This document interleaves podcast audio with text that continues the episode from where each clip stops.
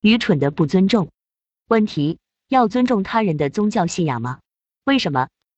话说到要尊重他人，就已经包括了要尊重他人的风俗，尊重他人的感受，尊重他人的习惯，尊重他人的利益，尊重他人的判断，尊重他人的隐私，尊重他人的亲属，尊重他人的财产，尊重他人的一切。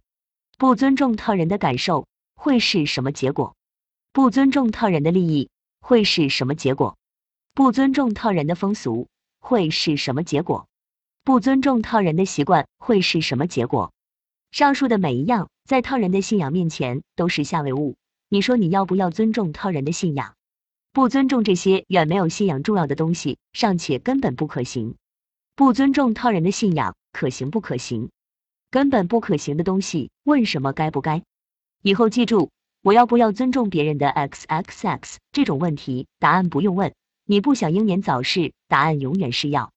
这道理就跟别去跳悬崖、摸高压电一样简单朴素。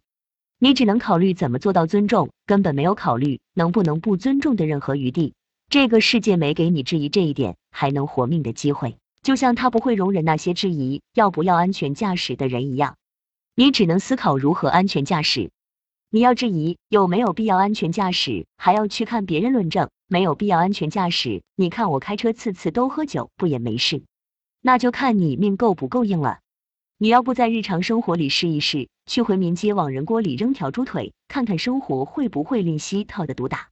说实话，问这问题只有一种原因，就是在自己脑子里把尊重理解为了跪地为奴。在疑惑我有没有必要为这个跪地为奴？你尊重人吸烟的权利，意味着在任何时候人家想抽烟，你都不可以反对吗？尊重在什么时候意味着千依百顺？你可以出门问任何一个人，你希望我尊重你，是不是意味着你要求我对你千依百顺？你看看人家怎么回答你？还是说在哪个神奇的世界里，尊重就等于无条件赞同？有人跟你说我尊重你的看法，等于他在说我赞同你的看法吗？为什么这么简单的问题你自己没有想到？是这超出了你的智力范围和行动能力，还是你根本没有想过？如此没有悬念的问题，还有一群人煞有介事的在论证没必要。你只要觉得这些人讲的有意思的道理，对你自己都是极大的警钟，因为你正在进入一个极度危险的阶段，用自己的脑补凌驾现实规则。就像自己纸上演算了一通，认为万有引力不应该存在，然后开始跳悬崖一样。远离这些想用理论计算告诉你万有引力不该存在的人。发现有很多人有这种疑问，这也尊重，那也尊重，那还怎么跟敌人斗争呢？这分两种情况。第一种，先想清楚你是不是真的要与别人为敌不可，并不是每一种对你有损的事情都需要或者可以用攻击和消灭来解决。有些事情是别人的自由，是别人的正当权利，造成了让你不爽的效应，该改变的是你自己。隔壁邻居家里买了新电视，谁都欢迎去看，就是不欢迎你去看，你是很不爽，甚至很痛苦。但是这就是人家的权利，人家有权利决定这样做，是你要学会不为这不爽。你在一家企业，别人在对手企业。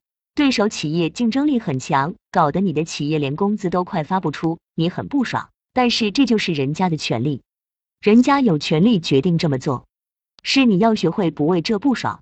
没有人能做到行使自己的权利的时候不妨碍任何人的利益，也不该有这种要求。因为如果强加这种要求，哪还有什么权利存在？你是自由的，除了让人不爽的事情之外，那自由还剩啥？你就是出门就撒钱。也有人不爽，凭啥没撒到我头上？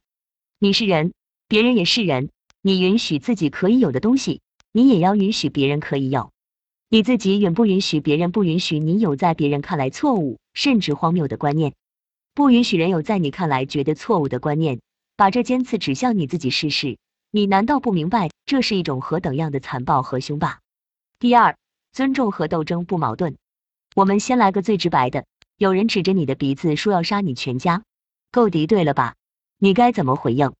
首先，谢谢你提前知会我一声，非常感谢。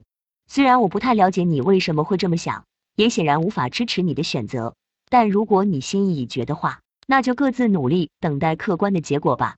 不管怎么说，希望你在这个过程中不必受到过多的伤害。这种回答要远比前面那些好得多。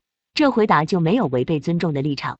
如果谁觉得这话等于软弱和投降，他的语文要好好的重修一下。这不仅仅是这在气质上要强大的多的问题，你还能很大程度的影响围观的第三方对谁会赢、谁值得下注的判断。于是你赢的概率直接就变大了。